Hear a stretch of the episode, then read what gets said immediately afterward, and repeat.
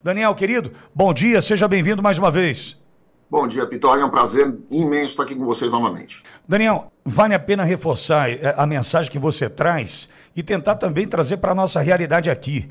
Porque, uh, Daniel, a gente tem uma Secretaria de Desenvolvimento Econômico aqui na cidade e ali, tempos atrás, chegava semanalmente vagas uh, de emprego na nossa região.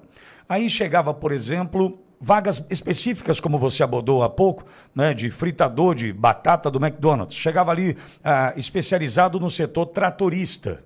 E eu percebia, Daniel, que eu anunciava aquela vaga uma semana, na semana seguinte eu anunciava aquela vaga novamente, três, quatro semanas. A conclusão que eu tirava era a seguinte: se é alguém buscando abrir um negócio em Bauru, vai embora porque ele acabou de perceber que não tem profissional por aqui. Trazer de fora pode custar muito caro e inviabilizando o negócio. É bom a gente tirar uma lição disso, porque o que acontece aí logo reflete aqui, né, Daniel? Com certeza absoluta, Pitoli. Eu vou usar até o próprio o, o seu próprio exemplo. Eu estou tentando contratar um advogado licenciado aqui no Texas e dois paralegals aqui no Texas e não consigo. Faz 40 dias que eu tenho anunciado no nosso site, em todas as nossas redes sociais, já tentei nas universidades a gente não consegue.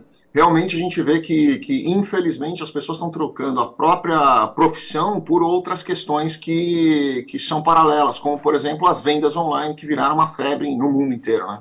Bom, mas que pode sofrer uma saturação também já já, né?